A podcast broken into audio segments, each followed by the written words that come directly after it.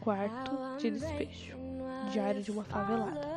A história retratada no livro é sobre o cotidiano de miséria, fome, violência e marginalização que se fazem presentes na vida da escritora Carolina Maria de Jesus. O que para muitos pode parecer um absurdo, isso era realidade na vida de Carolina e de muitos hoje em dia que moram na favela. Em seu texto, vemos como a autora procura sobreviver como catadora de lixo na metrópole de São Paulo, tentando encontrar aquilo que alguns consideram como sobra o que a mantinha viva. A escravatura atual é a fome, disse Carolina Maria de Jesus em 1958. Há alguma semelhança com os dias atuais?